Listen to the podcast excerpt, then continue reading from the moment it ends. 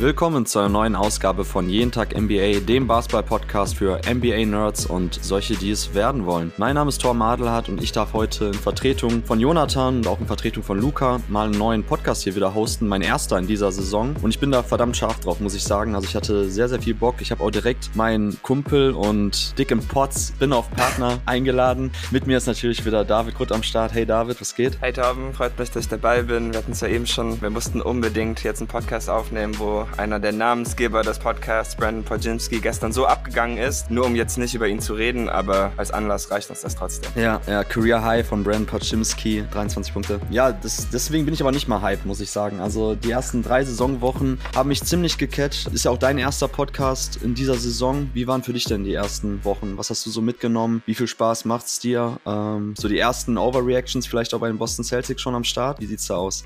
ja, also ich bin natürlich äh, begeistert, wenn es den Celtics Felix gut geht, dann äh, es mir auch gut, weil ich dahingehend ja noch irgendwie ein kleines Kind bin. Aber auch äh, die anderen Teams machen mir dieses Jahr eigentlich ziemlich viel Spaß. Wir haben viele gute Offenses, spannende Defenses. Äh, viele meiner Lieblingsspieler drehen gut auf. Bin ein bisschen enttäuscht, was unsere Magic angeht, muss ich sagen, auch wenn der Rekord mhm. passt, aber weil unsere beiden Stars natürlich gerade irgendwie nicht so liefern, wie ich mir das vorgestellt hätte. Aber gibt auf jeden Fall vielen guten Basketball und ähm, ist schön, die NBA wieder im Leben zu haben. Auf jeden Fall, auf jeden Fall. Ja, wir starten ja heute mit einer neuen neuen Ausgabe von Am der Liga. Unser ja, hoffentlich in dieser Saison dann auch wöchentliches Format, wo wir mal immer wieder checken, was in der Liga so abgeht, uns große Storylines rausziehen. Und für mich war klar, dass eine Storyline, die wir eigentlich dringend besprechen müssen, sind die Saisonstarts von vier bestimmten Teams. Und zwar geht's heute in der Folge um die, den Saisonstart der Philadelphia 76ers, der Dallas Mavericks, der Indiana Pacers und deiner Boston Celtics. Was diese vier Teams gemein haben und warum es heute dann auch ziemlich historisch interessant wird, besprechen wir direkt nach der Werbung. Hier kommt Jonathan für euch.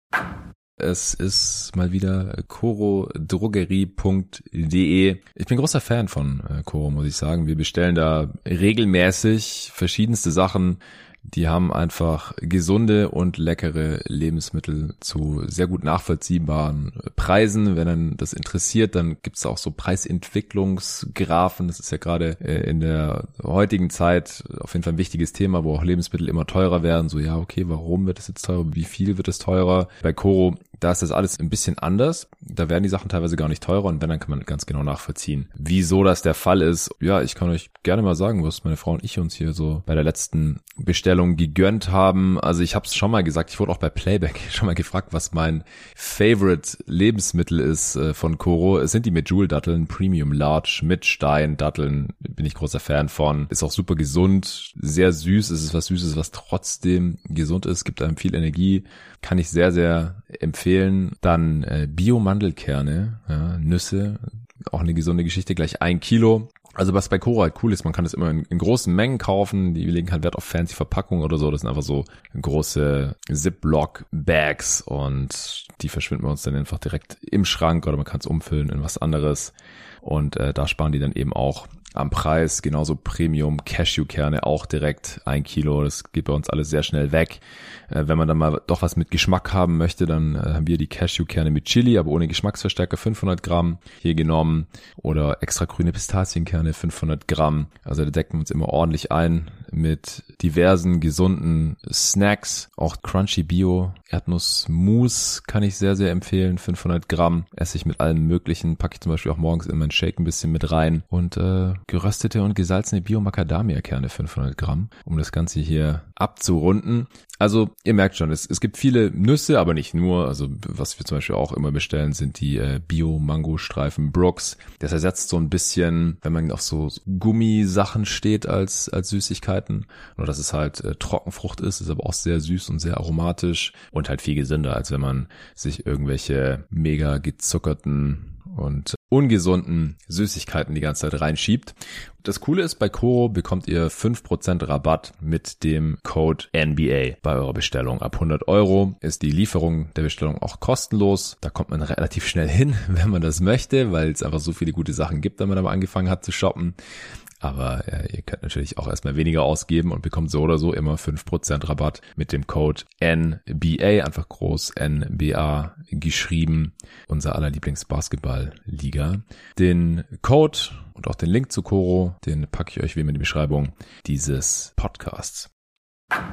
So, und dann sind auch David und ich zurück nach der Werbung. Ja, David, das Thema heute sind die Saisonstarts der Celtics, Pacers, Mavericks und 76ers. Warum diese vier Teams? Also, ich habe mir schon am Anfang der Saison gedacht, bei, wenn ich eingeschaltet habe, das erste Mal die Pacers gesehen habe, ähm, die Celtics zum ersten Mal gesehen habe und auch die Mavs jetzt über die ersten Saisonwochen verfolgt habe, dass hier irgendwas nicht stimmt. Also, mir kam es zu gut vor. Und dann habe ich jetzt äh, im Vorfeld dieses Podcasts vor zwei Tagen mal das erste Mal mich ein bisschen bei Cleaning the Glass nochmal genauer an den Zahlen dschungeln Dschungel begeben. Und was dann sofort ins Auge gestochen ist, dass diese vier Teams, die ich gerade genannt habe, allesamt ein Offensivrating von über 120 haben. Und das ist gleichbedeutend mit dem besten Offensivrating aller Zeiten. Also es ist ja so, dass wir in den letzten Jahren, die Liga hat sich ein bisschen an dieses Pace and Space Ding gewöhnt, viele Dreier. Das ganze Analytics Ding hat Einzug gehalten, nicht nur in einzelnen Front Office, sondern eigentlich ligaweit. Dieses ganze Effizienzlevel in der Offense ist nach oben getrieben worden und dadurch war es die letzten Jahre ja immer so, dass eine Storyline war oder eine Headline, die man man oft gelesen hat, Team XY hat die beste Offense aller Zeiten. Und rein von einem Offensivrating-Standpunkt her ist es ja auch so. Also letztes Jahr hatten wir mit den Sacramento Kings das beste Offensivteam aller Zeiten. Also sie hatten jetzt am Ende ein Offensivrating von 119,4. Das ist eben das beste aller Zeiten. Kein Team hatte jemals ein höheres Offensivrating am Ende einer Saison. Aber, und da wäre jetzt auch kurz meine Frage an dich, David, dass du dann vielleicht jetzt gleich den Leuten einmal erklären kannst, warum wir heute auch vor allem über Relative Offensivrating sprechen, warum das sinnvoller ist, weil die Sacramento Kings nämlich in der letzten Saison nur 4,6 Punkte über dem Ligaschnitt waren, also über dem Schnitt, was quasi das Offensivrating in der Liga war. Und man könnte jetzt immer denken oder meinen, okay, wenn wir jetzt so viele heiße Teams sehen, was ist genau der Punkt? Warum ist das auf einmal so, dass die Teams so viel besser sind als die Mannschaften von vor 10 Jahren, vor 20 Jahren, vor 30 Jahren, 40, 50 und so weiter? Und da ist eben der springende Punkt, dass man ja quasi immer nur die Teams, gerade wenn es jetzt um einen intergenerationalen Vergleich geht, eigentlich immer eher unter sich vergleichen soll und im historischen Vergleich dann besser das relative Offensivrating nimmt. Deshalb, David, kurz meine Frage an dich für die Zuhörer. Warum sollte man immer das relative Offensivrating nehmen, wenn man Teams vergleicht, die vielleicht in unterschiedlichen Epochen auch gespielt haben? Ja, das liegt natürlich daran, dass wir in verschiedenen Äras oder Epochen ähm, auch einfach anderen Basketball gesehen haben. Zum Teil, weil jetzt mehr Dreier genommen werden oder weil die Defensivregeln anders sind. Und deshalb ist es dann nicht immer unbedingt so wertvoll, dass man die Offenses von heute mit, äh, keine Ahnung, irgendeinen den Pistons oder so aus den 90ern anderen vergleicht, einfach weil der Ansatz und der Sport in gewissen Hinsichten ein bisschen anders ist. Deshalb sollten wir halt immer schauen, wenn wir versuchen zu bewerten, wie gut eine Offense ist, sie mit einfach ihren Gegenspielern abgleichen, denn das macht einfach mehr Sinn, denn man kann ja auch nur sich messen mit den Teams, die man auch tatsächlich spielt und nicht irgendwelche Teams, die vor 30 Jahren in der Vergangenheit gespielt haben. Da gibt's ja dann irgendwie ja wenig zu vergleichen. Genau, genau. Also Thema Spielstil, dass der Dreier eben an Bedeutung zugewonnen hat, der einfach oder die Bedeutung auch dieses effizienteren Abschlusses. Thema Murray Ball, die effizientesten Abschlüsse im Basketball. Da sind die Teams einfach so viel schlauer. Dazu kommen noch Regeländerungen, dass einfach wenig Sinn ergibt, Teams aus Anfang der 2000er mit den heutigen zu vergleichen. Und daran habe ich natürlich auch sofort gedacht, als ich mir dann das Offensivrating angeschaut habe der besten Teams. Und ich habe mir trotzdem gedacht, na, irgendwas ist, ist trotzdem komisch. Und dass der, Sprang, der springende Punkt jetzt für uns heute ist, warum wir über diese vier Teams sprechen wollen, dass auch das relative Offensivrating, also ihr Offensivrating zum Ligaschnitt, historisch gut ist. Also wir gucken uns jetzt die Teams an nach den ersten zehn Saisonspielen, also die Games von der der letzten Nacht von Dienstag auf Mittwoch sind jetzt hier noch nicht inkludiert bei den ganzen Zahlen und Statistiken, die wir nennen. Und wir haben da mit den Boston Celtics das Team, das den relativen Offensivrating um 7,9 Punkte obliegt. Danach kommen die Philadelphia 76ers mit 8,6 und dann die Mavs und die Pacers mit 9,2. Also alle vier Teams, die momentan Offensivrating von über 120 auflegen, liegen auch ja roundabout bei den Celtics so knapp 8 Punkte über dem Ligaschnitt beim Offensivrating. Und das fand ich sehr, sehr bemerkenswert. Und da habe ich einen kurzen Check gemacht in den letzten fünf Jahren, wie eigentlich da so die heißesten, schrägstrich besten Kickstarter-Teams, wenn man es so nennen möchte, performt haben. Und das möchte ich einmal kurz umreißen, damit man wirklich jetzt auch weiß, warum der Pod heute spannend ist und warum es auch wirklich interessant ist, über diese vier Teams zu sprechen, weil wir gerade dabei sind, wirklich Historisches zu erleben. Und zwar in der letzten Saison hatten wir mit den Utah Jazz, die waren tatsächlich das beste Team nach den ersten zehn Saisonspielen, hatten wir eine Mannschaft, die im Relative Offensive Rating 5,2 Punkte über dem Ligaschnitt lag. Die Boston Celtics, also letztes Jahr auch ebenfalls sehr, sehr gut gestartet offensiv, auch 5,2 Punkte. Dann Danach kamen die Nuggets mit plus 5,1, Dallas 4,6 und Memphis als fünftbestes oder fünf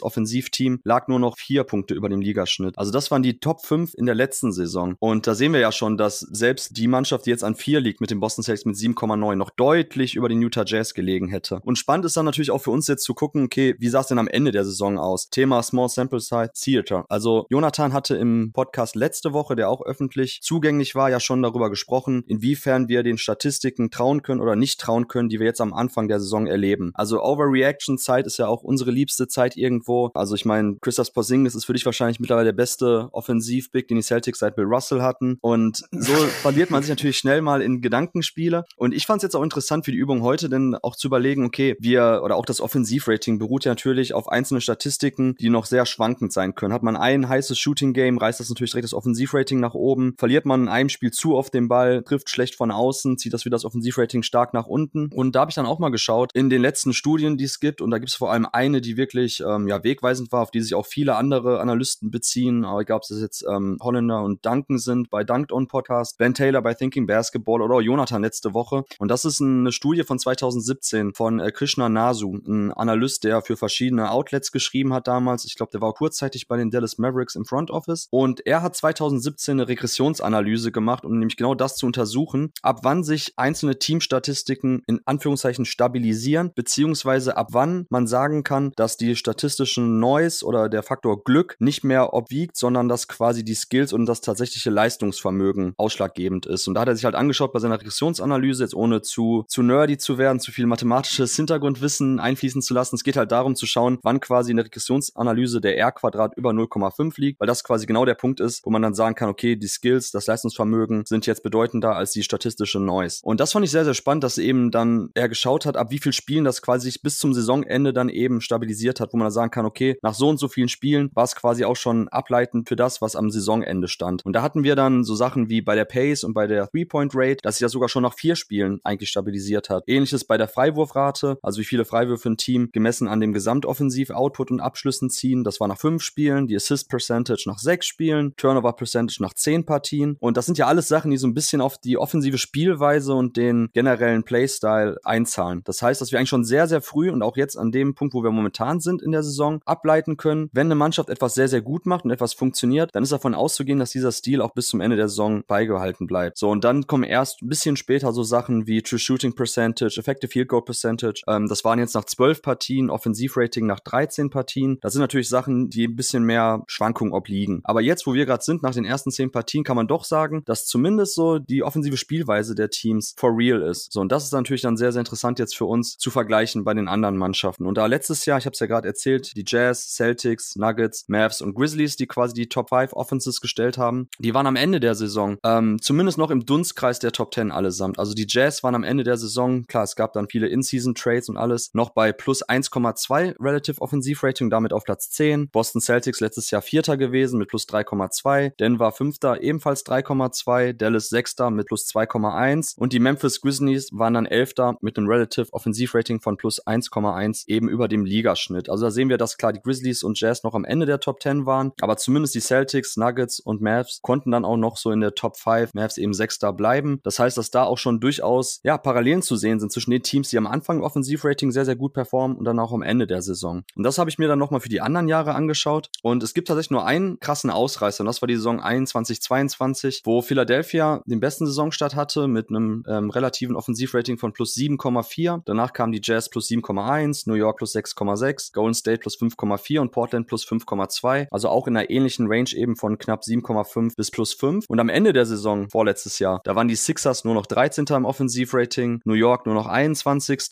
Golden State 17. und Portland 27. Lediglich die Jazz waren am Ende tatsächlich die beste Offense. Die hatten ein relatives Offensivrating von plus 5,3. Naja, das waren natürlich auch Mannschaften, die Blazers natürlich, wo Lillard sich verletzt hat, wo am Ende der Saison das Team gar nicht mehr vergleichbar war zu der Mannschaft, die am Anfang auf dem Feld stand. Bei den Knicks war es natürlich ein sehr, sehr heißer Saisonstart, auch was das Shooting betrifft. Also das sind immer Sachen, die wir natürlich im Hinterkopf behalten müssen. Aber das ist tatsächlich nur der Ausreißer gewesen. Wir könnten das jetzt noch von 2020 bis 2018, 19 runterratteln. Ich will es jetzt gar nicht nochmal so dezidiert über alle Teams machen. Aber auch 2021, die Bucks plus 7,7 gewesen als beste Mannschaft nach den ersten 10 Partien. Die Mavs in der Saison 2019-20 plus 6,3. Golden State 18-19, die einzige einzige Mannschaft in den letzten fünf Jahren, die ein relatives Offensivrating von über 10 outperformen konnte. Die lagen nämlich bei plus 12. Das ist aber die einzige Mannschaft. Bedeutet, dass wir die vier Teams, über die wir heute sprechen werden, die werden in den letzten fünf Jahren mit ihrem Offensivrating und beziehungsweise mit ihrem relativen Offensivrating allesamt in der Top 5 gewesen, hinter den Golden State Warriors. So, David, dein erster Gedanke, hattest du das auch irgendwie so auf dem Schirm nach den ersten zehn Saisonpartien, dass wir gerade bei mehreren Mannschaften wirklich historische Offensivperformances sehen?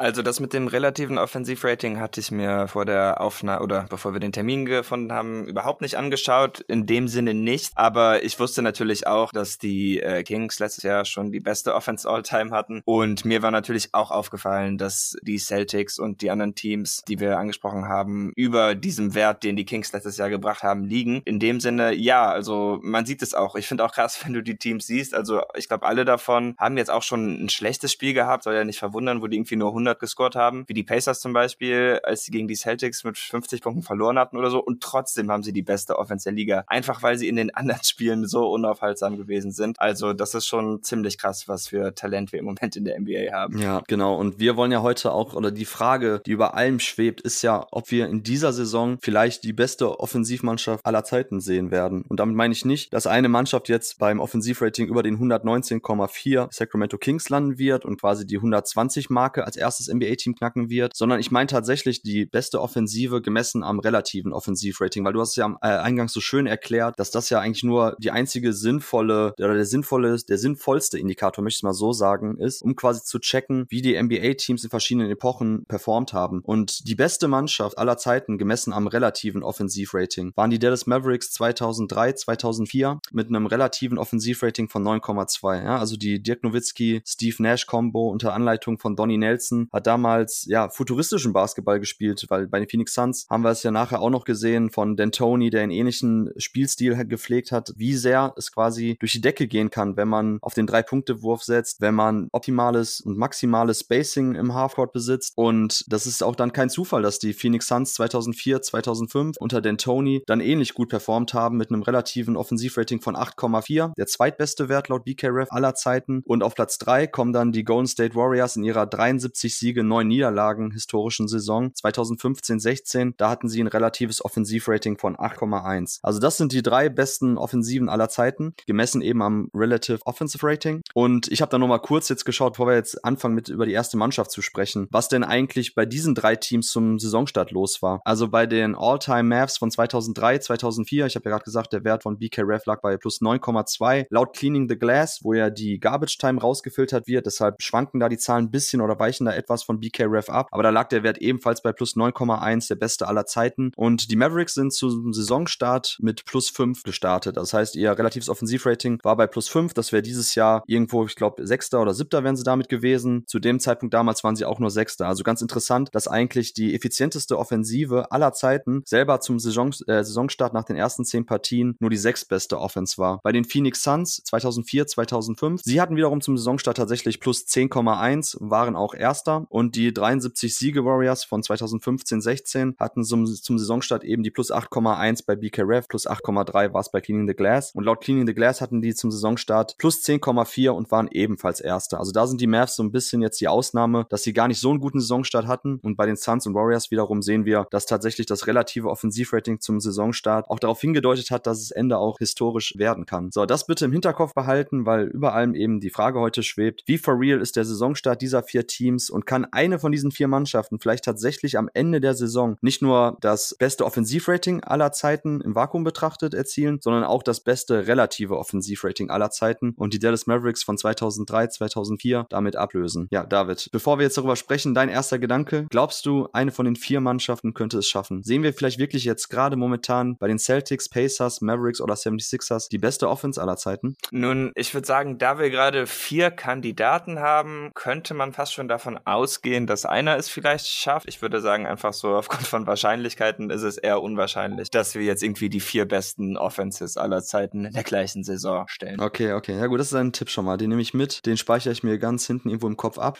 Fangen wir dann an mit den Boston Celtics, mit deinem Team. Also ich würde immer gucken, dass wir so drei Aspekte behandeln. Einerseits, was ist der Spielstil der Mannschaft? Was zeichnet sie momentan aus? Vieles davon, Thema Murray Ball, zahlt natürlich auch etwas auf die Shot Selection ein. Dann würde ich gern über den Spielstil an für sich sprechen, aus aus Access and Aussicht? Was laufen die Teams? Was machen sie so besonders gut? Und dann zum Abschluss immer so unsere persönliche Meinung, was eben dann auch den, ja, den Mehrwert, äh, den Mehrwert ist das falsche Wort, sagen wir lieber die Longevity dieses Systems und dieses Spielstils betrifft und ob sie es tatsächlich bis zum Ende der Saison durchziehen können. Thema Strengths of Schedule, also man kann natürlich auch einen ziemlich leichten Saisonstart haben, was die Gegner betrifft. Das spielt natürlich auch immer mit rein. Verletzungspech, Trades, was auch immer. Das kann natürlich alles noch im Laufe einer Saison äh, auf die Teams niederprasseln. Aber ich würde das heute ein bisschen mal so ausklammern und einfach, dass wir für für uns selber festhalten, dass alles jetzt für diese vier Teams im normalen Bereich abläuft, was so Verletzungen und so weiter betrifft. Und dann eben zum Schluss immer die Frage so, okay, glauben wir, dass das Team diesen heißen Saisonstart auch über die ganze Saison transportieren und auch transformieren bis zum Ende der Saison kann. Alright, Boston Celtics, David. Also sehr, sehr, sehr guter Saisonstart. Ähm, sind ja auch das krasseste Team, was das äh, net betrifft. Plus 16,4. Die ersten zehn Saisonpartien, acht Siege, zwei Niederlagen. Ich habe es ja schon gesagt, 121er Offensivrating plus 7,9 im relativen effektiven Offensivrating, damit Platz 4. Ja, was zeichnet die Celtics aus deiner Sicht äh, aus? Also wir könnten ja heute keinen besseren Experten für diese Frage haben als dich. das höre ich gerne. ja, also die äh,